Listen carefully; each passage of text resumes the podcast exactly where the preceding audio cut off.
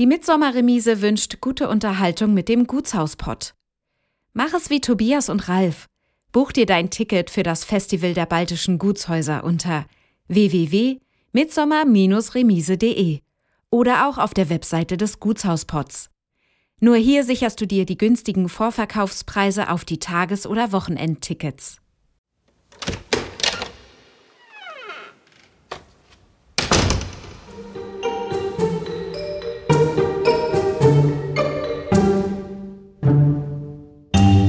Es ist tatsächlich so stark gewesen, dieses Dorf, dass sie dieses Haus 84 auf die Denkmalliste DDR gesetzt haben. Also es gab Bereiche im Dachbereich, die waren einfach eingebrochen, Neogotik entwässert nach innen. Das heißt, alles, was an Wasser seinen Weg nicht über die Regenentwässerung finden konnte, fand es dann ins Haus rein. Wir hatten 80 Prozent Schwammbefall, wirklich ganze Bereiche, die komplett bis zum Keller durchgebrochen waren, mit Bäumen drauf und skurril. Letztendlich, ja, bereut davon nichts. Wir haben es ja geschafft, das in den Ostseeraum rauszutragen, denn wir haben hier mit einer Kulturlandschaft zu tun, die beginnt an der Elbe und geht bis hoch ins Baltikum, Südschweden, Dänemark, ist alles voller Güter, 10.000 Stück, auch heute noch erlebbar. Du hörst den Gutshausport. Geschichten aus denkmalgeschützten Gebäuden in Deutschland. Menschen und ihre Häuser. Zwischen Ideal und Wirklichkeit. Eine Podcast-Serie von Ralf und Tobias.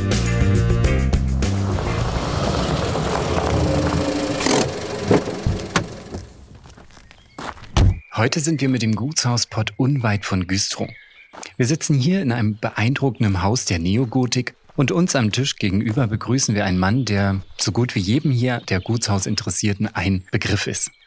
Wir sind im Herrenhaus Vogelsang zu Gast bei Robert Ude. Ja, dann doch ein herzliches Willkommen zurück. Schön, dass ihr da seid. Robert, du bist eigentlich Arzt, nennst dich auch Kulturanstifter, bist Unternehmer und du bist auch Mitinitiator der Museumsnacht und der Wissenschaftsnächte. Die Liste, die ließe sich doch noch verlängern. Magst du kurz die wichtigsten Stationen in deinem Leben für uns nachzeichnen? Du bist eigentlich in Rostock geboren. Genau, ich bin Rostocker, bin 89 zur Wendezeit gerade mit dem Abi fertig geworden. Dort auch politisch aktiv gewesen, neues Forum in Rostock mit begleitet, gegründet. Ja, ich durfte dann noch zur Nationalen Volksarmee direkt am 1. November. Und ähm, ja, es hat mich dann natürlich alles geprägt, will nicht so weit ausholen. Grundlegend viel Reisen, dann Medizinstudium, viele Jahre, durfte auch ein Jahr in Amerika über ein Fulbright-Stipendium mal richtig ganz andere Dinge studieren und reingucken. Hier in Ostdeutschland war das Studium in den 90ern relativ äh, zerworfen, viel geprägt von Professoren, die nicht mehr da waren und anderen, die noch nicht gekommen waren oder mit anderen Qualitäten. Das war mein Studium, Medizinstudium abgeschlossen.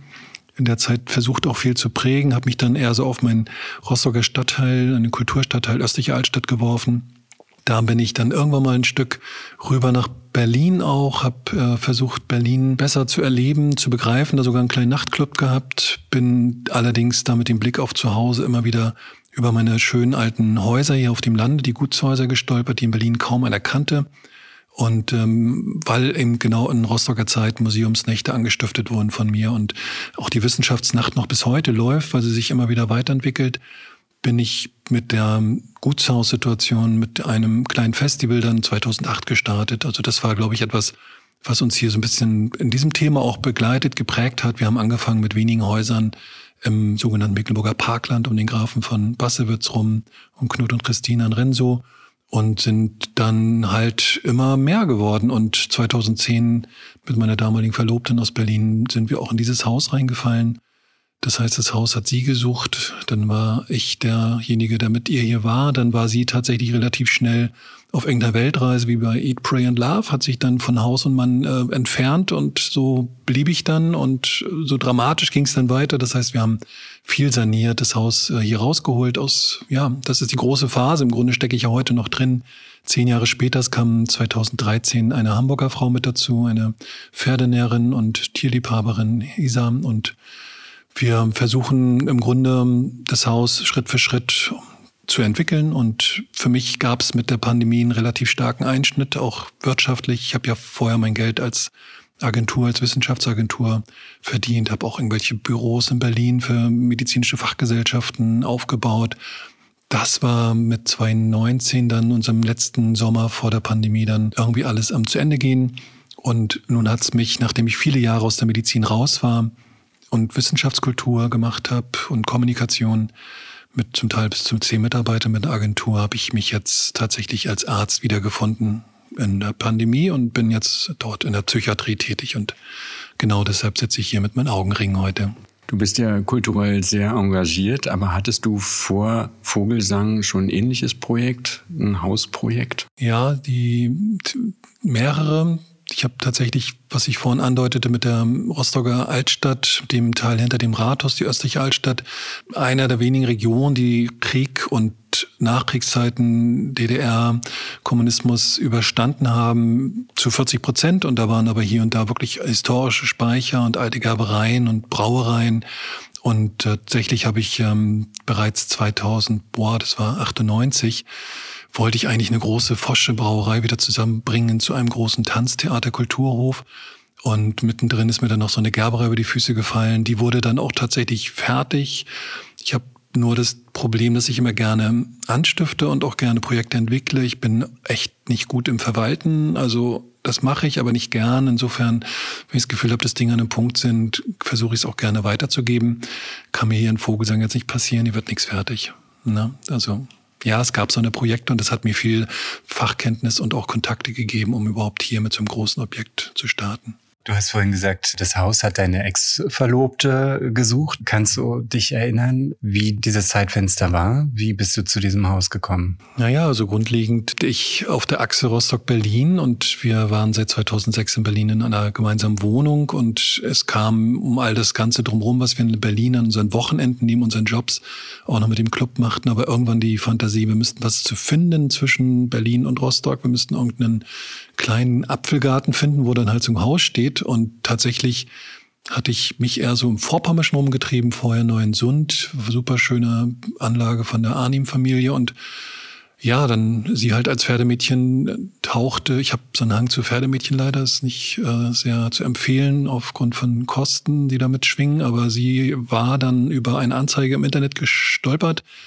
Es ging schnell, das war im Mai 2010 oder April und fand dann halt diesen großen Pferdestall und hinten noch dieses alte kaputte Haus. Das war dann hier der Marstall in Vogelsang und ehe wir uns versahen, Jetzt kommt damit der peinliche Teil der Geschichte, war ich natürlich in meiner romantischen äh, Veranlagung dann der, der das Haus kaufte und sie ins Grundbuch setzte, ihr schenkte und dachte, das wird unser gemeinsames Zuhause für viele Jahrzehnte. Kannst du den Eindruck beschreiben, den das Haus auf dich damals machte? Das war, wir sprechen, glaube ich, vom Jahr 2011. Offen gesprochen bin ich im Rahmen meiner meines Interesses mehr an spannende Häuser in die Mitsommerremise mit reinzubringen, das Kulturerbefestival natürlich ganz viel auch rumgefahren, habe gescoutet, Dörfer abgeklappert. Ich bin tatsächlich auch durch dieses Dorf gefahren, an dem Haus vorbei. Es war ganz weit an der Straße versperrt. Äh, man hatte nur von weit fern ein relativ abgedugtes, dunkles, kaputtes, ja, zahnloses Etwas gesehen. Aufs Gelände selber kam man gar nicht rauf. Da hütete hier so ein großer schwarzer Schäferhund mit so einem komischen Vorarbeiter. Und ähm, dadurch bekam ich keinen Zugang. Also dieses Haus hatte irgendwie auch dann nicht gepasst. Und wir sind wirklich erst über die Besichtigung im Rahmen der ja, Internetausschreibung von dieser Bechtold-Truppe, die ja von der Treuhand Sechstonne Schlösser und Häuser bekam seinerzeit, dann von hinten ans Haus rangekommen und ähm, da war es um uns geschehen. Also hinten war über den Park, war eigentlich über eine Sumpflandschaft in dem Augenblick. Das war über 25 Jahre überhaupt nicht begangen worden. Da wuchsen, weil irgendwelche Raben ihre Walnüsse vergruben, überall wie, wie Bomberhecken, überall Walnussbäume und, und Disteln hoch, drei Meter, Brennnessel und mittendrin in diesem Dornröschenweg tatsächlich an das Haus von hinten. Und man muss dazu sagen, das Haus ist so konzipiert, dass es von vorne schüchtern aussieht, bescheiden, sich abduckt, nach hinten aber eben durch die Hanglage eine dritte Ebene bekommt. Und da wird es recht festlich, auch wenn da die Freitreppen eingefallen waren, ganze Terrassen fehlten, war das in dem Augenblick, das war's. Ne? Da war auch entschieden, dass wir das haben wollen. Kannst du für die Zuhörerinnen und Zuhörer dieses Ensemble, was es ja eigentlich ist, mal beschreiben? Mhm. Also ganz klassisches Gutsdorf, so wie es hier in Mecklenburg-Vorpommern 80 Prozent dieser Dorfstrukturen gibt. Man kommt also über eine längere Straße aus dem alten Dorf an den Karten vorbei, kommt auf das Herrenhaus zu, Und wenn man es jetzt zurückschauen würde, wie es auf einigen Flugaufnahmen aus den 20ern zu sehen ist, hätte man eben rechts und links die ganz großen Scheunen mit großen Reddächern. Ist hier natürlich alles äh, ostsozialisiert, überbaut oder eher reduziert. Wenn dann man auf den Hof kommt, gibt es zur Rechten halt den Pferdestall, leider auch ähm, ursprünglich ein bildschönes neogotisches Gebäude gewesen, auch sehr überbaut, äh, umfunktioniert. Dann gibt's einen Wasserturm, der da herausragt und geradezu dann eben dieses Herrenhaus. Zur Rechten gibt's noch Gartenbereiche, ein Inspektorenhaus, ganz alte Stallung mit äh, innenliegenden Ofenessen, wo man dann also wie bei den Schotten mitten im Raum dann so seine Suppe da kocht. Da hat man die Kartoffelsachen für die Schweine gekocht, die Schweineküche. Also ganz äh, archaisch, urisch. Wir haben hinter dem Haus dann versteckt den englischen Park und da am Ende einen klassischen Eiskeller, ein Soll, ein See zur Seite. Also da erfüllt sich dann alles so auf sechs Hektar, was dann zu diesem Herrenhaus passt. Aber auch dieses Haus ist nicht ursprünglich dafür gedacht und gebaut worden, um eine Gutsanlage zu beherbergen, sondern weit vor der Zeit. Bevor das passierte in den 1890ern durch eine Hamburger Familie, wurde es eben in den 40ern erbaut, Mitte des 19. Jahrhunderts als rein repräsentative Schlosser.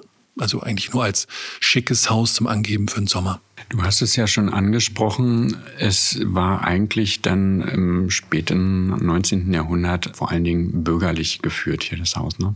Es war von Anfang an bürgerlich und es hat eine skurrile Geschichte. Es ist nicht so, dass wir, als wir herkamen, auf das Haus zukamen, irgendwie begrüßt wurden mit so einem großen äh, Geschichtenbuch und einem Brotleib und Salz und wir damit informiert wurden, wie das alles hier war. Aber man kriegt über die Zeit natürlich ganz viel zusammen, wenn man sich damit beschäftigt, Menschen zuhört.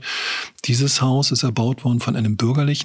Es ist tatsächlich erbaut worden außerhalb des alten Gutsdorfes und der Bürgerliche war einer dieser klassischen, voranstrebenden Liberalen, tatsächlich auch ein lokaler Politiker des Landtages, der sich im Grunde gegen die historische feudale Gesellschaft äh, wenden wollte. Er war jemand, der nach England schaute, viktorianisches ähm, Empire, aufstrebend, deshalb auch dieser neogotische Baustil, dieser Tudor-Stil hier.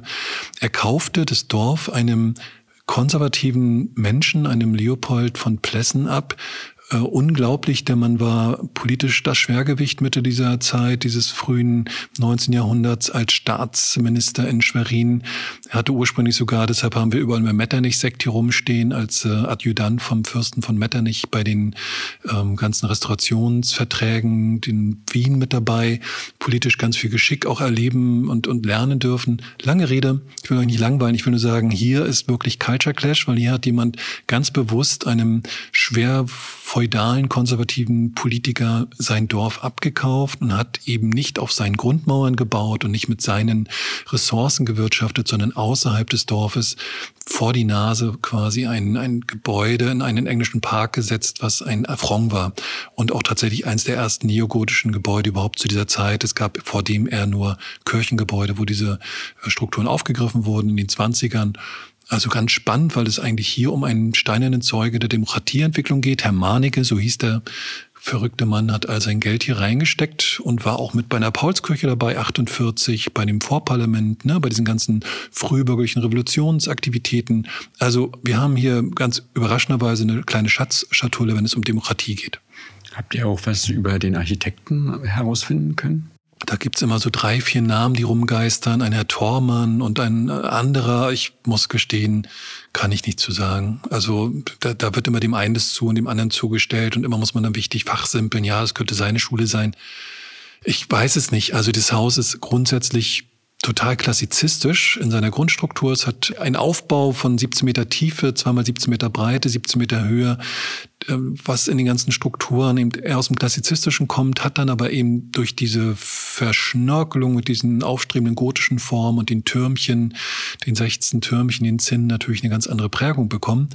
Also der Architekt ist mir nicht bekannt. Ey. Was dir aber bekannt ist, sind die Gefühle, die du hattest, als du das erste Mal hier in dieses Haus reinkamst. Erinnerst du dich daran? Naja, es ist ja so, dass wir viele Häuser vorher gesehen haben und auch in verrückten Häusern äh, genächtigt haben und inspiriert waren schon zu dem Zeitpunkt des Erwerbs von, von der Umsetzbarkeit, von der, auch von dem etwas realisieren, selbst wenn nebenan noch die Decke eingestürzt ist. Und so haben wir auch die erste Nacht hier tatsächlich im, das war tatsächlich noch bevor der Vertrag gezeichnet wurde, im Winter, Februar 2010, dass wir hier draußen war Schnee, waren Minusgrade, in dem einen einzigen Raum unten, wo ein Kamin funktionierte mit doppelschließenden Fenstern, hier zu dritt äh, damals nächtigten und das Gefühl war gigantisch, aber ja nur Quatsch im Kopf, ne? Also so viel an Ideen, etwas realisieren, umsetzen, wieder herzrichten zu können. Also die Fantasie brannte durch. Und die äh, limitierten Ressourcen waren völlig klar, aber es war ja auch nie angedacht, das innerhalb von zwei Jahren irgendwie zu umzusetzen und zu einem Format von vier Sterne Qualität zu bringen. Habt ihr euch gleich dafür entschieden? Ja, schon. Also grundsätzlich war es mir immer noch ein bisschen zu schwer, gerade von der Straßenseite. Es war ja wirklich massiv. Äh, es war ja fast vom Dach her ähm, also gab Bereiche im Dachbereich, die waren einfach eingebrochen, Neogotik entwässert nach innen. Das heißt, alles, was an Wasser seinen Weg nicht über die Regenentwässerung finden konnte, fand es dann ins Haus rein. Wir hatten 80 Prozent Schwammbefall, wirklich ganze Bereiche, die komplett bis zum Keller durchgebrochen waren, mit Bäumen drauf und skurril äh, letztendlich ja, bereut davon nichts in, in dem Augenblick, wo wir angefangen haben. Ähm, es ist ja immer das Gleiche. Man hört ja dann immer nur dieses, äh, Gott, die sind so verrückt und was soll das? Und man konnte ja eigentlich auch nicht mehr dieses, diesen Ausspruch hören, wenn Gäste zu, oh Gott, noch so viel zu tun. Es kommt ja heute noch, ne? Wir sind ja weit, weit entfernt äh, von diesen Anfangszeiten und nutzen es ja intensiv. Und dennoch ist eine Million verschwunden und dennoch hört man diesen Spruch immer noch, weil natürlich, wenn man ehrlich ist, so eine Häuser, bis sie dann in der Größenordnung funktionieren, sind natürlich zwei bis drei Millionen weg. Wie kam es dann zur Entscheidung, dass man etwas aus dem Haus machen kann oder machen möchte? Gab es da eine erste Idee oder hat sich da so eine Idee erst fortentwickelt mit der Zeit?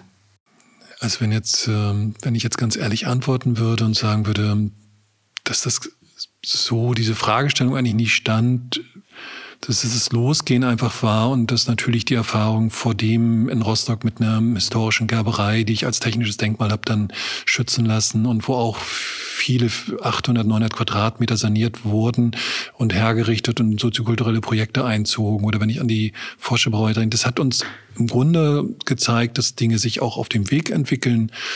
Hier ging es erstmal am Anfang ja sowieso nur ums Sichern Tatsächlich ist aber auch, dann muss man ganz ehrlich sagen, der Erwerb des Hauses, ähm, dem folgte ein Jahr, in dem meine damalige Verlobte viele Schicksalsschläge hatte und sich dann selber eben am Ende entschied, für sich rauszunehmen aus der ganzen Geschichte, auf Reisen zu gehen und dann auch den Kontakt zum Haus und auch zu mir so verlor, obwohl ich ja das ganze Jahr noch nachgereist war zu ihren ganzen verschiedenen Stationen, verschiedenen Kontinenten. Am Ende war das schon auch eine Phase, wo ich eher ein bisschen stoisch weitergemacht habe. Ne? Ich musste tatsächlich das Haus dann sogar zurückkaufen von ihr in dem Zustand, wie wir es saniert hatten. naja, ich hatte sie ins Grundbuch gesetzt mit meinem Geld, damit war sie Eigentümerin. Sie wollte mit dem Haus nichts tun, nichts anfangen. Sie war dann aber zumindest an dem Punkt so weit, dass sie sagt, naja, es ist ja eigentlich deins, du scheinst ja hier viel mehr aufzugehen als ich und wir hatten zu dem Zeitpunkt auch mit Unterstützung der Denkmalpflege der hiesigen dann knapp 300.000 Euro verbaut in die Notsanierung. Das heißt, Dachflicken, Statik komplett durchs ganze Haus bringen. Ähm, das war die erste große Tranche und äh, damit war das Haus plötzlich mehr wert. Und äh, sie gab das Haus an mich ab und ich durfte ans Finanzamt erstmal 10.000 Euro Grunderwerbsteuer abdrücken. Also das ist so, das sind die Momente im Leben, wo man sagt, das ist jetzt alles nicht schön, das ist auch nicht wahr. Aber ähm, es hat ja gelohnt. Ne? Das ist, es ist, es ist, wie es ist. Man kann bestimmte Geschichten im Leben natürlich auch dann auch nicht aufhalten, aber es waren, glaube ich, eher meine Eltern, die tatsächlich in der Stelle ähm, so crazy ähm, viele das Projekt fanden, dann eher zu mir gestanden haben und dann auch tatsächlich 2013 hier im Ballsaal, wo wir gerade sitzen, ihre goldene Hochzeit gefeiert haben. Das heißt, die sind hier mit einer stoischen Ruhe, trotz meines persönlichen Schicksalsschlages, immer hier wieder rein und rumgegärtnert und Hecke rumgeschnitten und hier drin rumgeputzt und naja, was man halt so in so einer Bauruine putzen kann, ne? aber war natürlich, ähm, das war fürs Haus gut.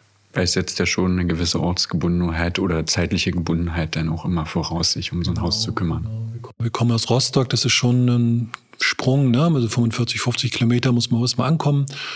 Und ähm, doch, doch. Also ich glaube im Nachgang, ganz ehrlich, ist es ein bisschen meine Mutter auch schuld, dass ich überhaupt mit so einem großen Haus romantiere viele Sachen überlegt man sich ja nicht, wenn man jung ist, wo man eine Prägung hat, wo man alte Sachen mag, Möbel mag, bestimmte, ja, auch Zeiten, die da drin verkörpert sind, vielleicht so bürgerliche Zeiten des 19. Jahrhunderts, einen irgendwie auch äh, inspirieren, hat mit heute alles nicht mehr viel zu tun und hier auch hier mit einem Osten in Mecklenburg auch gerade nicht mehr so viel zu tun, wie ich mir wünschen würde.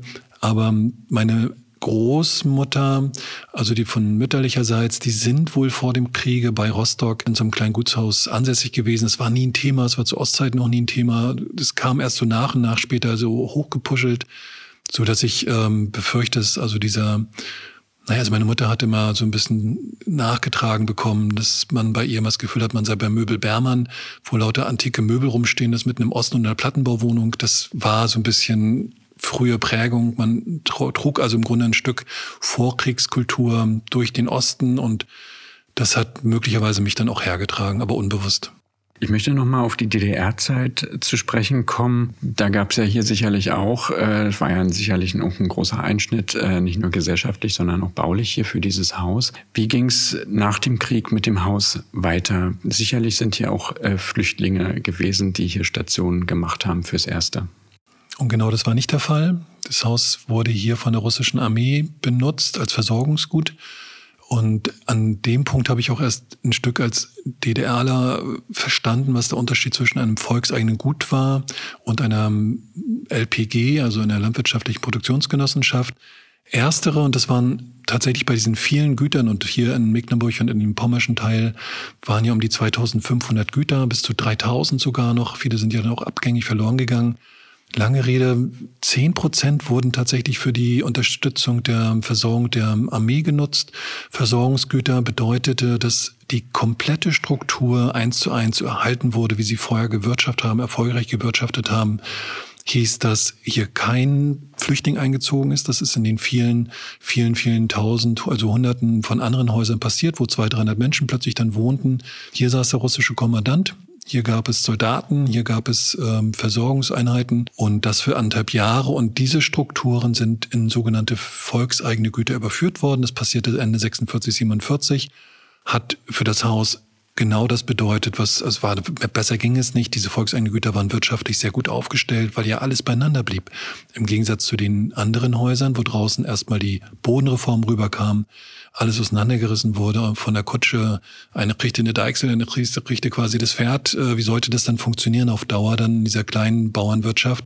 Und am Ende wurden sie ja wieder zwangskollektiviert in die LPG hinein. Das heißt, die waren in den Reibungsverlusten nie mehr effizient so richtig. Die LPG hatten schwer zu tun. Dieses Haus hatte überhaupt keine Veränderung. Es wurde komplett eins zu eins so auch genutzt von der Direktion des volkseigenen Gutes. Es gab also hier die typische Krankenschwester, die große Küchenversorgung. Es gab den Gutsdirektor, genau in dem Bereich, wo wir hier gerade sitzen, war sein Büro. Es sah ja hier alles auch noch äh, vor der Wende anders aus. Es wurde erst später unter den Schweizern entkernt, als äh, Organspender benutzt. Es ist tatsächlich so stark gewesen, dieses Dorf, dass sie dieses Haus 84 auf die Denkmalliste DDR gesetzt haben. Das war nicht einfach und das bedeutet, dass man viel Selbstbewusstsein haben musste. Und man hat sogar noch vor der Wende das große Hünigenwappen draußen tatsächlich äh, wiederhergestellt, denn das ist auch in den frühen 50ern der klassischen Sturm- und Drangzeit, dieser es gab ja diese Revision, ich weiß gar nicht, wie nennt man diese Phase, diese frühen 50er, wo sie dann anfingen, alles, was an Insignien der alten Macht irgendwie andeutete, von den Wänden zu kratzen oder zu zerschlagen. Und auch dieses Wappen war zerstört. Es wurde also komplett erneuert. Und nach der Wende stand es dann erstmal her?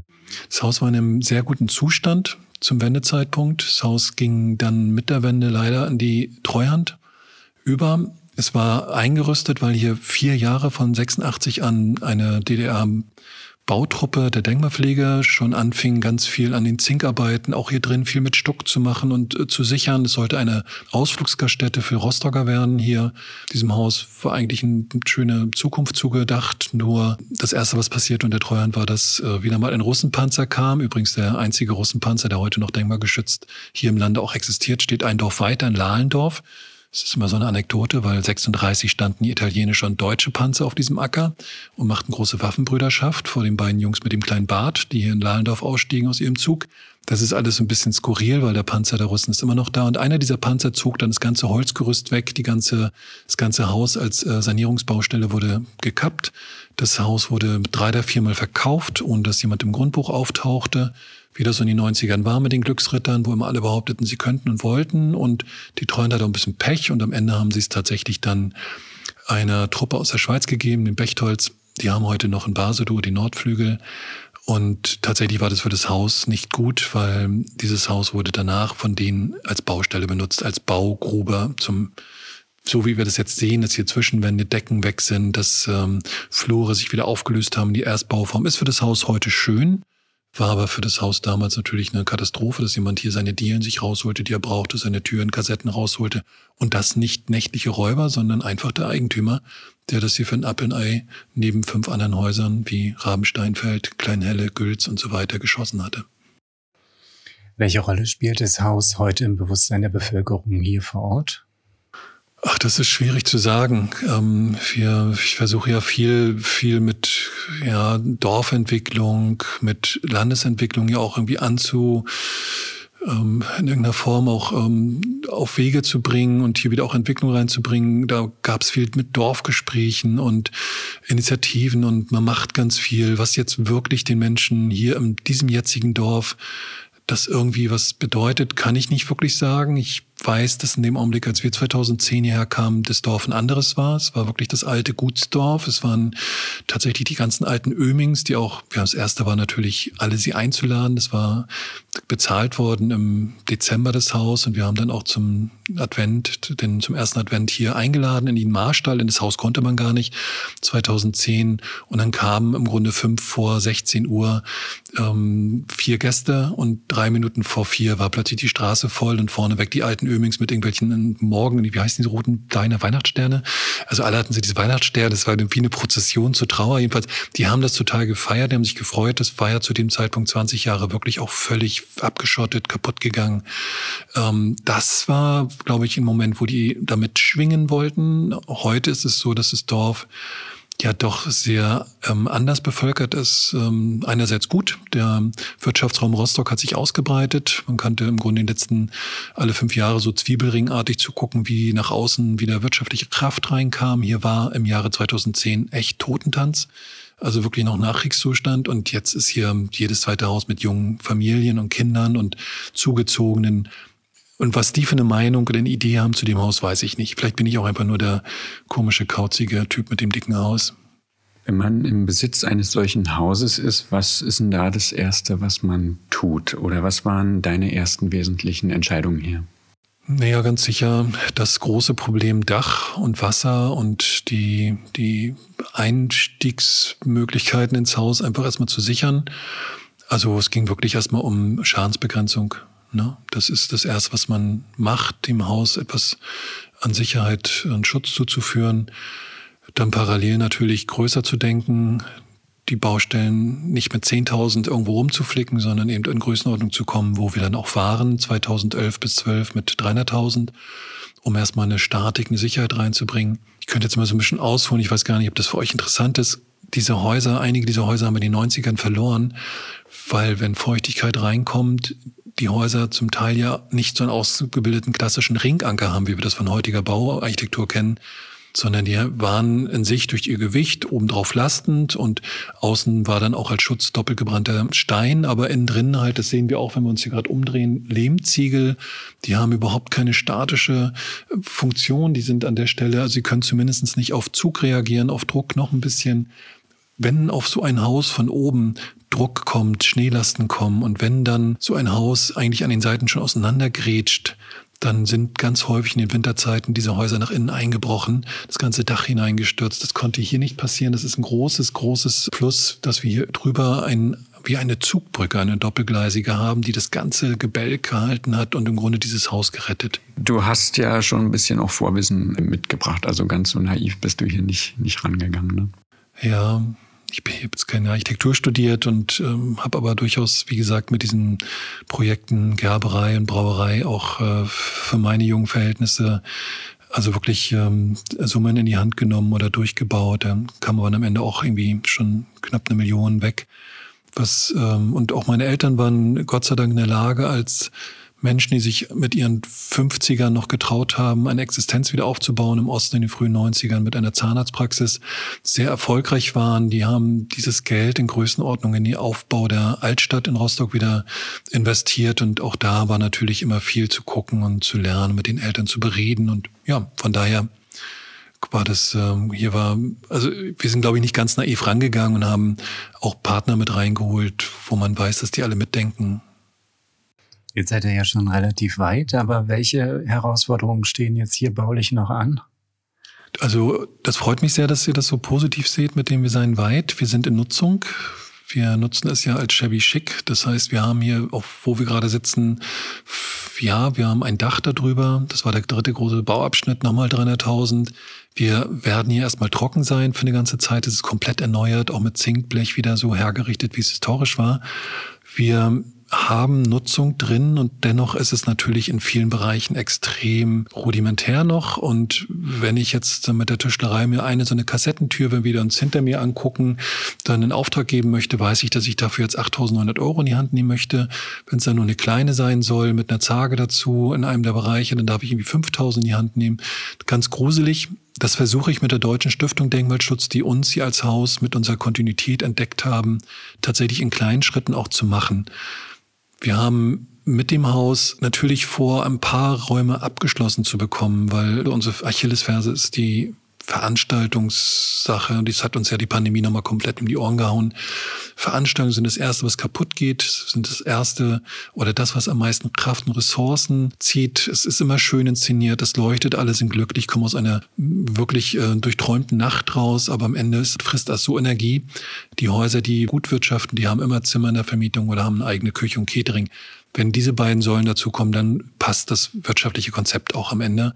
Wenn es nur Event ist, ist es einfach doof. Und deshalb versuchen wir natürlich Schritt für Schritt kleine Bereiche dazu zu holen, haben da mal für 15.000 Euro zwei Zimmer mit Lehmputz ausgestattet.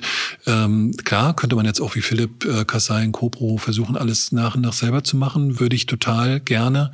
Schaffe ich persönlich zeitlich, krafttechnisch jetzt nicht, weil ja mein, mein Radius ein ganz anderer jetzt ist. Aber so wie Philipp das macht, super holt sich auch Leute ran, die da mithelfen. Wir haben hier im Haus erstmal nicht den Fokus. Wir haben das große Problem, ist der Pferdestall. Der Marstall da draußen mit 2000 Quadratmetern hockt, der eigentlich aus drei Bauabschnitten besteht, aus einem Wasserturm, einem Hauptkorpus und einer Laufhalle, einer alten Reithalle, die völlig überbaut wurde mit zwei Etagen drüber als Getreidespeicher und steht da wie ein Bunker. Und so ossig sieht es auch aus. Und eigentlich wird es wieder rückgebaut werden mit auch schönen Mittelrenditen, mit Zinnen. Das ist für nächstes Jahr mein Traum. Es gibt eine Baugenehmigung. Also insofern, ähm, ja, wenn die Pandemie nicht gewesen wäre, dann hätten wir da wahrscheinlich auch schon ganz viel gekonnt. Denn wie sich alle erinnern, sind die Baukosten in den letzten drei Jahren ja auch mal komplett einmal hoch und runter geschossen irgendwie. Welche Spuren hat denn die Zeit hier hinterlassen? Gab es irgendwelche schönen Entdeckungen, irgendwelche Spuren, die einen hier überrascht haben? Na, baulich gucke ich schon auch gern hin. Mich interessiert tatsächlich eher so die Geschichte, die Nutzung, der Gedanke der Erbauer. Das sind so die kleinen Überraschungen. Jetzt kriegen wir gerade Mücke zu Besuch, unsere schwarze Schlosskatze hier. Äh, sie hinterlässt keine Spuren, sie ist plötzlich da und wieder weg im nächsten Augenblick. Also es sind Momente, es sind Bilder einfach. Es sind Bilder, wo hier Schleiereulen am Anfang, als wir herkamen, durch den Ballsaal flogen, wo irgendwelche ja, Menschen in Begegnungen einfach fasziniert waren. Ich bin, ich weiß, wenn wir mal, wenn wir alle mal diese Sendung sehen und dann puschelt dann jemand an der Wand rum und dann sucht er hinter der dritten Farbschicht noch irgendwie nach einem in den Putz äh, eingebrachte Färbung von irgendwas, finde ich auch schön. Aber ähm, dazu bin ich irgendwie zu viel mit den anderen Sachen beschäftigt. Also mich interessieren eher die Geschichten und ich finde die Entdeckung von dem Erbauer mit seinem mit seiner Wucht, ne, was was der da auch mit seinem ähm, imperativen Demokratieverständnis da gemacht hat. Warum auch die Zahl 17 hier in dieses Haus so reingebaut wird, das finde ich viel spannender. Grundsätzlich gibt es tatsächlich einen lustigen Bezug zum Familiennamen der auch wieder, das sowas finde ich spannend, so ein Anekdoten, weil wenn man dann mit den Hünigen sich länger beschäftigt, die haben ja ganz viel Geld gemacht in den 50ern, sind reich geworden aus Hamburg raus als Räder, haben sich Schloss Karz gekauft und von dort ihre Dynastie gestartet mit Mausoleum und allem drum und dran. Und eines der Kinder, wie dann alle so in die 30er kamen und Papa ihm ihnen auch ein Gutshaus mit auf den Weg gab und eine ganze Landschaft dazu, wo sie wirtschaften konnten. Hier unter anderem dann eben der Julius Hüniken, der Sohn von dem Alten, die haben Geld verdient, indem sie in den 50ern mit ihren Schiffen nach Chile runter sind und Guano, diese Vogelkacke von den Steinen darunter gekratzt haben, von den Felsen, die über Jahrhunderte wirklich schichtenweise drauf war Und Mitte des 19. Jahrhunderts gab es keine, keine chemische Industrie, es gab Armut, Hunger, es gab nicht genug aus den Äckern herauszuholen. Und da hat dann diese Guano-Geschichte ganze Generationen wieder ernährt. Ne? Diese Äcker wurden fruchtbar gemacht mit dem. Und wer mit diesem weißen Gold geschafft hatte, einige Schiffsladungen nach Hamburg zu bringen, der war ein gemachter Mann. Und lustigerweise war Herr Hüniken ähm, ein Mann, der das nicht alleine machte, sondern als Kompagnon einen Herrn Ude, einen Familiennamen von uns mitschleppte, was wahrscheinlich daran liegt, dass bei Hannover ganz viele Udes leben und irgendein kleiner Fluss ist. Und ähm, dann kommt eine kleine Geschichte wieder zurück. Also Hönigen und Ude haben eigentlich den Reichtum möglich gemacht, um überhaupt dieses Haus hier übrigens umzubauen. Ne? Die, die Hamburger, die dann hier reinkamen, haben ja diese präsentative Situation überhaupt nicht brauchen können. Die haben auch diese ganze Gutsanlage, was ich erwähnte vorne mit dem Wasserturm und Stall, alles erst erbaut in den 90ern. Was glaubst du, was dich antreibt, dieses Haus instand zu setzen? Ja, das ist ja mal so eine Sache, da kann man ja Jahr für Jahr drüber nachgrübeln. Grundsätzlich gibt es eine Gestaltungslust. Es gab sicherlich auch Freude daran, Teil von einer Bewegung zu sein, wie viele andere auch, die sich mit diesen Häusern hier auch so einbringen, auch natürlich die Schönheit des Alten darin zu, zu erleben und auch diese Schönheit ja selber auch hier zu genießen, indem man auch nicht nur hier arbeitet, sondern auch mal stattfindet. Ne? Auch ich nutze das Haus relativ viel, jetzt außerhalb meiner Arbeit in Rostock, dann eben auch, um es einfach einzuhüten, ne? hier auch dem Haus einzuheizen. Das habe letzten Winter zum ersten Mal so auch gemacht, also vor Ort zu sein. Man merkt, das Haus kriegt auch eine andere Energie, tatsächlich im wahrsten Sinne des Wortes auch durch die Wärme, durch diese trockene andere Luft. Das ist was anderes, als wenn man im Frühjahr wieder herkommt und so in Nutzung reinkommt. Mittlerweile habe ich, glaube ich, ein bisschen weiter gedacht äh, oder übertragen die Antwort darin gefunden, dass ich immer irgendwie ein bisschen durch meine Eltern und Großeltern wahrscheinlich geprägt, so ein bisschen in anderen Zeiten festhänge. Um, das musste ich letztes Jahr in Rostock doch recht deutliche Art und Weise für mich erfahren. Das hatte ich so auch nie reflektiert mit diesen postsozialistischen Prägungen der heutigen Zeit hier im Osten nichts zu tun haben. Hier wird äh, viel, was Etikette, was äh, Geschichten, was Anstand, was Sinnstiftung angeht, nicht geschätzt. Es geht viel um den Futtertrog, um das Verteilen von Ressourcen. Es gibt natürlich Entwicklungen, aber die sind alle sehr spärlich für mich war das, glaube ich, irgendwie auch so eine unbewusste Flucht auf dem Lande, etwas zu erhalten oder wieder, wieder in Prägung zu bringen. Deshalb ja auch diese ganze Geschichte mit dem riesigen Festival dahinter. Dieses Mitsommerremise Festival waren am, Ende, am Anfang elf Häuser. Und wir sind, ich bin ja im Schlösserverein mittlerweile im Vorstand auch mit äh, aktiv. Wir haben es ja geschafft, das in den Ostseeraum rauszutragen, denn wir haben hier mit einer Kulturlandschaft zu tun, die beginnt an der Elbe und geht bis hoch ins Baltikum. Südschweden, Dänemark ist alles voller Güter, 10.000 Stück, auch heute noch erlebbar zum Teil gleiche Familiengeschichten. Ne? Da kriegt man richtig Gänsehaut, wenn man drüber nachdenkt, was da über Jahrhunderte, seit dem 16. Jahrhundert hier auch so entstanden ist. Ne? Und das ist das, was sich über die Zeit, wenn man sich damit auseinandersetzt, überhaupt erst klar wird, in welcher Kulturerbeschatz man auch rein, reingestoßen ist. Deshalb freue ich mich auch, dass ihr mit eurem Pod hier unterwegs seid und äh, dieses Thema von der ja, ganz auditiven Seite, sagt man dann, erschließt. Wenn du jetzt zurückschaust auf die letzten zwölf Jahre, gibt es denn Dinge, die du immer wieder so tun würdest oder die du gar nicht mehr tun würdest? Ja, das ist, äh, ich kann nur schwer atmen. Also die Frage kann man eigentlich nicht beantworten. Also es hat ja immer alles seinen Sinn in dem Augenblick, wo man eine gewisse Energie nutzt. Ich versuche jemand, ich, bin als junger Mann äh, wirklich als Kind Surfer gewesen und natürlich guckt man immer nach dem Wind und, und versucht vorwärts zu kommen, ein Ziel zu erreichen, aber dann geht man mit seinem Kurs natürlich auch nach den Gegebenheiten, ohne das Fähnchen im Wind zu sein, sondern einfach die Energie, wie sie möglich ist, auch zu nutzen. Und wir haben angefangen mit dem Park um das Haus als Silhouette, die natürlich irgendwie baulich überhaupt nicht äh, nutzbar war, also überhaupt nicht betretbar war über diese Gartenfeste, über Fantasie auch bei den Leuten eine gewisse Namen aufzubauen, eine Attraktivität. Dann hat man auf der Strecke ein bisschen was geschafft, dann kommen die ersten kleinen Feste, dann kommen die ersten komischen Techno-Partys im Keller, dann wühlt man sich durch Festivals durch. Und natürlich ist auch viel Kram bei, auf. Das hätte ich gerne verzichten können an Erfahrungen und Begegnungen, aber am Ende am Ende ist der Weg gut gewesen. Und wir sind erst im Jahre 2018 angekommen, mal Hochzeiten so gestalten zu können, dass, dass wir auch das Gefühl haben, man ist nicht nur am Investieren und gleichzeitig hinten kleckert wieder alles runter, sondern es bleibt auch ein bisschen was. Und wir sind tatsächlich durch die Pandemie komplett gedämpft worden. Wir sind wirklich gerade im Durchstarten gewesen. Wir hatten, und das ist das, was mir, na, was ich immer wollte, ich wollte eigentlich ja letztendlich etwas erreichen, was ja Belitz und andere Gutshäuser über Filmgeschichten geschafft haben. Detailsanierung über, über Projekte aus der Filmindustrie klar, das ist die Fantasie von vielen Häusern, da irgendwie auch unterzukommen. Und wir hatten dann tatsächlich verschiedene Anfragen. Wir hatten auch diverse Drehs von irgendwelchen Musikclips von, ich weiß gar nicht, ob man noch sagen darf, Lord of the Lost sind ja gerade so eingebrochen bei der äh, European, äh, wie heißt das Ding da? Diese, diese Contest-Geschichte, wo die alle gerade singen durften. Da waren sie ja letzter geworden. Als, ne? Aber die haben hier einen Musikclip gedreht äh, bei uns im Haus als Hamburger Band, total coole Leute, also Profimusiker. Ähm, wir haben koreanische Gruppen hier gehabt, die so taten, als wären sie in Schottland und haben das Ganze inszeniert in ihre ähm, Musikgeschichten, wie Videos und super, super spannend. Und dann wäre die völlig peinliche Geschichte 2019 gekommen. Es war gebucht. Tatsächlich ähm, sollten hier so ein Dschungelcamp für Geisterhaus sein. Man hätte also über Winter das für viele Wochen gebucht und hätte irgendwelche C-Promis hier durch die Untiefen des Hauses geschleppt und es ist nicht unschwer hier zu gruseln. Insofern hätte das hochspannend sein können. Ich hätte das, glaube ich, gut ertragen. Und am Ende hätten wir vielleicht eine Wohnung hier drin fertig gehabt oder irgendwelche anderen Dinge, ne? Aber das war jetzt alles nicht. Also gehe zurück auf los, ne? Ziehe keine 4000 Euro ein und da sind wir jetzt und muscheln uns aus diesen schwierigen Pandemiezeiten raus. Hast du das Thema Fantasie schon am Anfang äh, angesprochen, dass da so ein bisschen auch äh, die, die Fantasie durchgeht und die Visionen so sprudeln? Nun ist der rechtliche Rahmen wahrscheinlich auch immer ein anderer und das muss man denn übereinbringen. Welchen Umgang habt ihr mit brandschutzrechtlichen und denkmalrechtlichen Auflagen gefunden?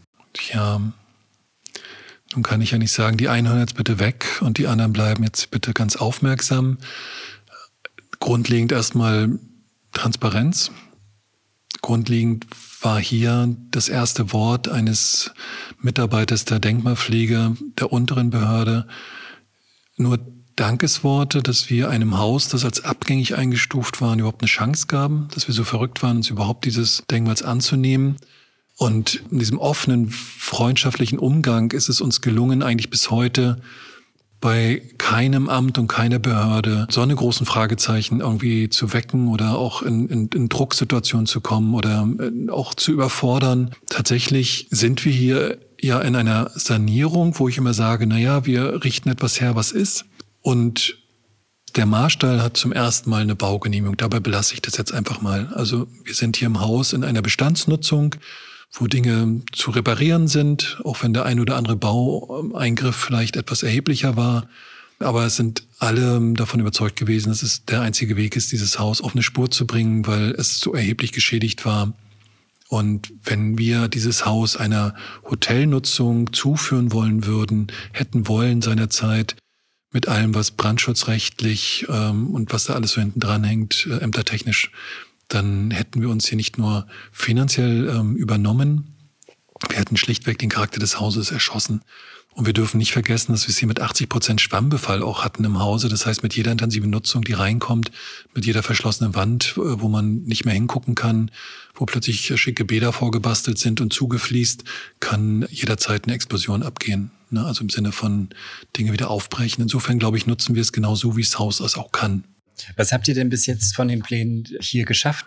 Ja, es gibt in dem Sinne wenige Etappen und eine Etappe war, bringen wir es bitte in Nutzung, damit wir hier diesen Charme von Park und Haus gemeinsam zusammenbringen können und hier Gesellschaften auch begleiten können bei besonderen Erlebnissen, wunderbaren Festen. Wir haben es teilweise geschafft, das Haus auch drinnen an ausgewählten Bereichen so herzurichten, was auch jedes Mal unglaublich viel Kraft und Geld gekostet hat und meine Frau Isabel auch im Winterzeiten immer auch mit einem sehr geschickten innenarchitektonischen Blick irgendwie der Designerblick irgendwie auch hinbekommen hat. Wir haben Momente geschaffen, wo man das Haus in drin auch wahrnimmt und man sich auch in Fluchtbereich bringen kann, wo man denkt, oh, ist ja alles gut, ist alles heil, ist ja total schön. Darf man aber das ganze Haus halt nicht sehen. Ich hätte äh, natürlich gerne vieles mehr im Haus fertig. Punkt. Aber es kommt, wie es kommt, zu einer Zeit, wo es sein soll. Und das ist ja der Charme, was ich am Anfangs auch erläuterte. Hier gibt es keinen Beginn und dann gibt es ein Verwalten, hier gibt es einen Prozess und am Ende, solange uns das Finanzamt nicht erschlägt und äh, andere, andere Dinge, Tatsächlich ist das Haus etwas inzwischen geworden, was ich nie wollte. Es ist tatsächlich eine Betriebsstätte geworden. Sollte immer ein Eigentum privat bleiben, einfach um viele Probleme, die hinten dranhängen, wegzuhalten. Das Finanzamt äh, bei allen freundlichen Kollegen, die dort äh, arbeiten mögen, äh, haben ihre ganz eigenen Gesetze und ihr ganz eigenes Verständnis von, von Umgang. Und die haben tatsächlich wegen weniger Gartenfeste und weniger Innennutzung, die man auch hätte ganz anders deklarieren können, uns im Jahre 2020 die Pistole auf die Brust gesetzt und gesagt, wir nutzen das Haus zu intensiv was so in der Rückblick auf 13, 16 Bücherprüfung noch gar nicht der Fall war. Ähm, aber ich konnte mich da gar nicht wehren, muss ich gestehen, weil wir an einem Punkt waren, was bedeutete 2020. Wir hatten gerade die erste Corona-Welle hinter uns. Wir hatten gerade die ersten großen Einbrüche und die Umnutzung des Hauses von Privat auf Betriebsstätte bedeutete für neun Jahre alle Steuerbücher aufzumachen, dann aber am Ende alle Umsatzsteuergelder, die geflossen waren, dem Haus wieder zuzuführen. Ne? Das heißt, ich hatte plötzlich eine große Finanzspritze von 100.000 Euro Umsatzsteuer, die ich über all die Jahre investiert hatte privat, die uns dann auch über die Pandemie getragen hat. Aber dafür habe ich die Last, dass das Haus jetzt eine Betriebsstätte ist. Ne? Also wenn ich irgendwann das wieder zurückführen möchte, privat, am Ende ist es auch alles egal, weil man, ehrlich ist, ist hier so ein langsamer Prozess, wo man einfach nur einen Zustand schaffen kann, den man für einen Augenblick genießen kann. Alles andere ist ja auch Unfug. Ich meine, an etwas festzuhalten, es herzurichten für nachfolgende Generationen. Also das ist ja alles ein sehr offenes Konzept. Nun ist das Haus ja inzwischen in Nutzung. Wie können denn Besucher das Haus eventuell erleben? Vogelsang ist ja auch von Anfang an eigentlich fester Bestandteil der Mitsommerremise gewesen. Welche Möglichkeiten gibt es denn noch? Wir haben einige Veranstaltungen. Wir haben natürlich Kulturfeste, Konzerte, laden zu venezianischen Nächten ein. Das wird jetzt auch wieder mehr sein nach diesen schwierigen Jahren. Wir haben nicht offen, Tor offen die ganze Zeit, weil wir auch nicht immer da sind, weil wir auch gar nicht die Sicherheit immer gewährleisten können und weil es natürlich auch in dem Leben in so einem Haus auch da Zeit braucht für Familie und für Umgang mit dem Haus und nicht jeder warten kann, weil er da ein großes äh, Haus sieht, äh, was museal wirkt, reinmarschieren zu können und äh, dann hineinzugehen. Das wird so auch nicht erwartet. Wir haben jetzt ein Apfelfest und das sind all die Momente oder Kunst heute, wo wir uns bei Veranstaltungen all die Jahre aktiv eingebracht haben, wo immer wer will, Möglichkeiten bekam, ins, zum Haus Zugang zu bekommen und auch über das Haus viel zu erfahren. Also Viele, viele Menschen sind auf diesem Wege öffentlich oder aber durch private Veranstaltungen mit dem Haus vertraut gemacht worden. Was bedeutet es für dich, Teil dieses Hauses zu sein, Teil dieses Denkmals? Jetzt bin ich erstmal ein bisschen stumm, weil, weil, weil, weil ich das im Grunde nicht beantworten kann. Also ich liebe das Haus, keine Frage. Es ist wirklich ein, ein irrsinnig ähm, schönes Haus kaputt, egal wie es ist. Es ist eine, es ist, glaube ich, mehr die Geschichte des Hauses, womit ich mehr bandele gerade. Es ist auch nichts, wo ich irgendwie loslasse und sage, ach Mensch, es ist alles wirtschaftlich so schwer und ich rock da gerade in meiner Psychiatrie 70 Stunden die Woche, um irgendwie dieses Haus zu halten. Ach, verkauf es doch, dann ist das alles weg und dann hast du die Sorgen nicht. Das kann, kriege ich jetzt so gar nicht zusammen. Das ist für mich, ähm, es, das ist jetzt irgendwie wie eine Symbiose und ob ich jetzt irgendwie das ist ja manch einem auch wichtig, dass er dann irgendwie seinen Namen da ins Grundbuch bringt und da irgendwie äh, verbunden wird mit irgendwie so einem großen Prestigeobjekt. Ne? Das äh, kann ich jetzt so auch gar nicht bestätigen. Ich habe auch einfach zu viele Menschen natürlich über diese große Netzwerke von Gutshäusern erlebt, die sehr unterschiedlich mit ihren Häusern aufgestiegen und untergegangen sind und am Ende Beziehungen zerbrochen sind, Menschen verstorben sind. Ähm, das ist, also da habe ich jetzt gar keine klare Antwort zu. Hast du einen Lieblingsplatz hier im Haus? Hm. Also tatsächlich gibt es ja nicht so viele Plätze, wo man auch im Winter mal ähm, nicht friert und wo man sich dann auch mehr einrichtet. Und es gibt hier im Westflügel ein Zimmerchen mit wunderbares Licht hat, wo es einen Ofen gibt und wo auch ein schönes Bett steht. Es gibt hier oben auch ein Turmzimmer, das kleine Elefantenzimmer, das mag ich sehr gerne. Das liegt hier vorne hinter mir. Ähm, wir haben ja geschafft, den Dachbereich, einen Ausguckturm oben aufzubereiten. Allerdings hat sich da gerade irgendwie eine Wespenfamilie eingenistet. Da gehen wir jetzt gerade nicht mehr so viel hoch. Es ist ähm, der Keller jetzt bestimmt nicht. Es wird mal irgendwann unser Kräuterturm vielleicht werden. Es gibt hier direkt neben uns einen Bereich, da sind viele Decken, die auch durchgebrochen waren, nicht wieder hergerichtet worden. Da gibt es also einen Baukörper von sechs mal acht Metern über 17 Meter Höhe, in dem nichts ist, außer Aussteifung und in dem man mal irgendwann, können wir sagen immer, entweder gibt es so den Harry Potter Turm, ne, wo man dann so die wandelnde Treppe hat mit den verschiedenen Hufflepuffs und Slytherin Türen, wo man hinter verschwindet, oder man kann da Bungee springen und Sushi essen. Das ist einfach, oder eine riesen Kletterwand aufbauen das ist das Schöne an diesem Haus, dass es so völlig skurrile Träume lässt, weil sie sich gerade gar nicht umsetzen lassen, aber weil sie einfach natürlich von der baulichen Größe bieten. Also ein Lieblingsplatz mag es auch unten vor dem kleinen Kamin im Eingangsbereich, im Entree. Ist im Winter sehr schön. Wenn du jemand mit einem ähnlichen Vorhaben einen Ratschlag geben würdest, welcher wäre das? Was mit den Häusern leider so eine Krux ist, ist, dass ich extrem viele Beziehungen ja hab zerbrechen sehen in diesen Häusern. Das heißt, wenn Menschen mit dem großen Eifer gemeinsam in so eine Häuser reinkommen, mir ist es ja äh, direkt schon im Anlauf in dieses Haus passiert. Und auch mit meiner jetzigen Beziehung ist es gerade nicht so einfach, weil natürlich die Träume sehr verschiedene sind und die Vorstellung und was kann Haus und was kann Familie, was können Tiere, die alle hinten dran hängen, alles so realisieren. Ich glaube, naja, ein Ratschlag ist ja ohnehin ja ein blödes Wort, ne? aber es ist verdammt schwer, alleine so ein Projekt zu machen. Insofern kann ich nur empfehlen, wenn ein Paar es schafft, für sich gemeinsam zu einem Haus zu bekennen, dass sie sich um Gottes Willen keinen Zeitdruck machen, dass sie das Ding wirklich als gemeinsames Projekt sehen, als Genuss in, diesem Werden, in diesem Begleiten des Hauses weil alles andere bringt so viel Druck rein, dass ähm, die Erwartungshaltung, dass da in acht Wochen hinten die Schaukel hängen muss für das und jenes und die Schwiegereltern auch noch mitreden und so weiter, das geht alles nicht. Das, das dran zerbricht man, das wird zu viel vom Druck. Ne? Also bitte mit wenig Druck und nicht, nicht so große Erwartungshaltung kleine Schritte zu machen. Die letzte Frage ist immer ein bisschen philosophisch. Entspricht das, was du hier geschaffen hast, auch dem, was du dir am Anfang vorgestellt hast? Beziehungsweise, wie lebt es sich zwischen Ideal und Wirklichkeit? Das setzt voraus, dass ich mir wirklich vorgestellt haben hätte können, wo es mal hätte hingehen sollen. Ich hatte die Projekte in Rostock über ein gut, gutes Jahrzehnt begleitet und am Ende waren die Dinge schon ein Stück so und dann haben das sozial irgendwie und auch kulturell gepackt oder, oder symbolisiert ausgelöst. Zum Beispiel bei dem einen Projekt in Rostock ist heute ein riesiges Tanztheaterprojekt mit vier Seelen drin und dann ein Café, was ich aufgebaut habe und es läuft alles und das ist schön zu sehen, dass so eine Orte dann auch lebendige Orte werden. Ich glaube, das ist mit diesem Ort auch passiert. Das ist definitiv ein lebendiger Ort, selbst wenn es hier im Winter über lange Zeiten auch mal sehr still ist. Wir haben hier einen Ort, draußen flitzen die ganzen Pfaue rum, Tiere. Da gab es deutlich mehr eine ganze Zeit lang, auch viele Pferde. Das Schwierige ist, manche Bullabü-Träume kann man halt auch nur durchhalten, wenn dann entweder etwas über ist an Geld oder man besonders gut verdient oder aber irgendwie viele, viele Menschen immer viel, viel mit reinbringen. Zusätzlich, das ist vielleicht eine Ernüchterung, dass es auch Phasen gibt, wo es auch mal wieder sehr still ist und man das auch irgendwie aushält. Mein Gott, am Ende sind wir ja auch irgendwie alle, werden wir ja nicht jünger. Ne, es ist ja total dramatisch zu erleben, dass man eben noch irgendwie rumgegeistert ist und ganz viel gerockt und viele Nächte und Party und dies und jenes und plötzlich muss man sich über den Kopf kratzen, wenn man baulich jetzt hier und da und dies jenes macht und das alleine. Also es ist schon spannend. Also ich wollte jetzt mal ganz kurz den Exkurs nehmen, dass ich ja nur auch schon über 50 bin inzwischen und ähm, würde hier eigentlich auch gerne auch mich im Winter mal einschließen, einfach nur bauen. Ne?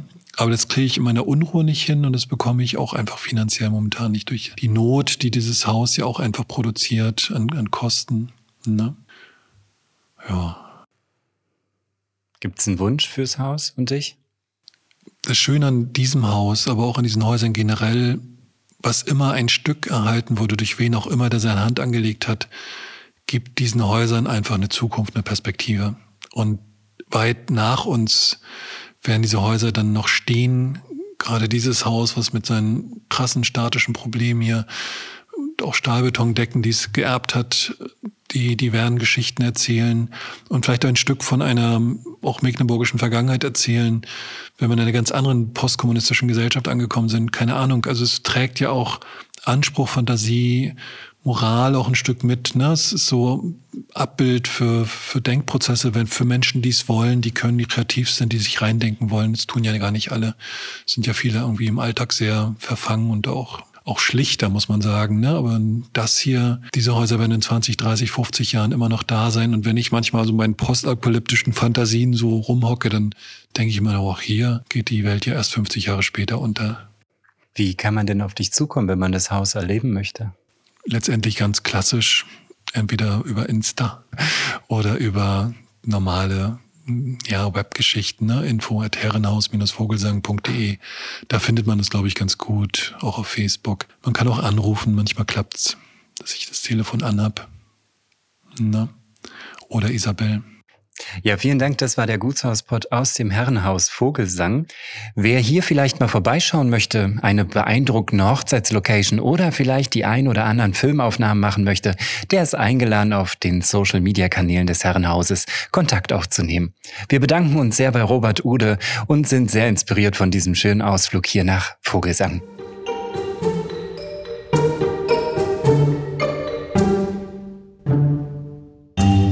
Schön, dass du unseren Podcast gleich bis zum Ende gehört hast. Wenn dir dieser Podcast gefallen hat, hinterlass uns gerne eine 5-Sterne-Bewertung in deiner Podcast-App.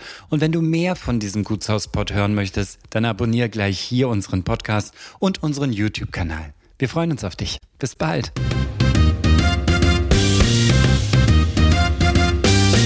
Das war der Gutshauspod.